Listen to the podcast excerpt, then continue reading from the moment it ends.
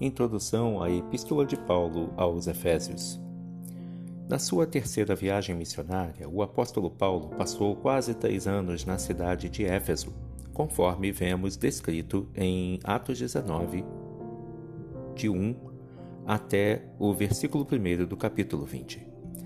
Essa cidade se tornou um importante centro de trabalho cristão na província romana da Ásia, que ficava numa região que hoje faz parte da Turquia.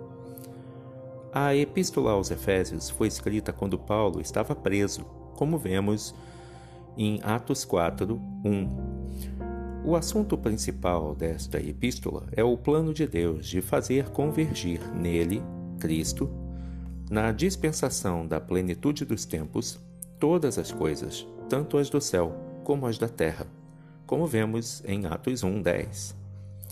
A epístola não trata de nenhum problema particular dos leitores, mas fala de um modo geral a respeito da igreja e da vida cristã. E, ao contrário do que acontece nas outras epístolas, no fim desta não aparece nenhuma saudação pessoal, pois é bem possível que ela tenha sido escrita não somente para os cristãos de Éfeso, mas também para os de outros lugares. A falta da frase da cidade de Éfeso em 1.1, em alguns dos melhores manuscritos gregos também indica essa possibilidade. Na primeira parte da epístola, capítulos 1 a 3, o apóstolo fala como cristãos são um só povo, por causa da morte de Cristo na cruz e também de como o Espírito Santo lhes dá o poder de viverem sempre unidos uns com os outros. Na segunda parte, entre os capítulos 4 e 6, ele fala da nova vida que os seguidores de Cristo têm por estarem unidos com Ele. E fala também de como essa vida se manifesta no relacionamento que eles têm uns com os outros.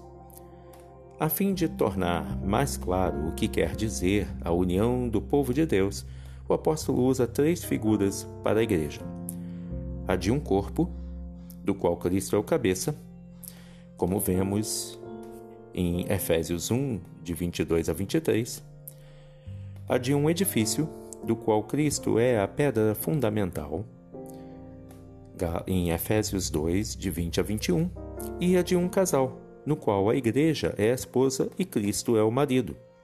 Efésios 5, de 25 a 32. Se pudéssemos esquematizar o conteúdo da Epístola de Paulo aos Efésios, ela seria subdividida em quatro grandes áreas: Prefácio e saudação, a boa notícia do Evangelho, a vida cristã, conclusão e bênção. Que Deus te abençoe.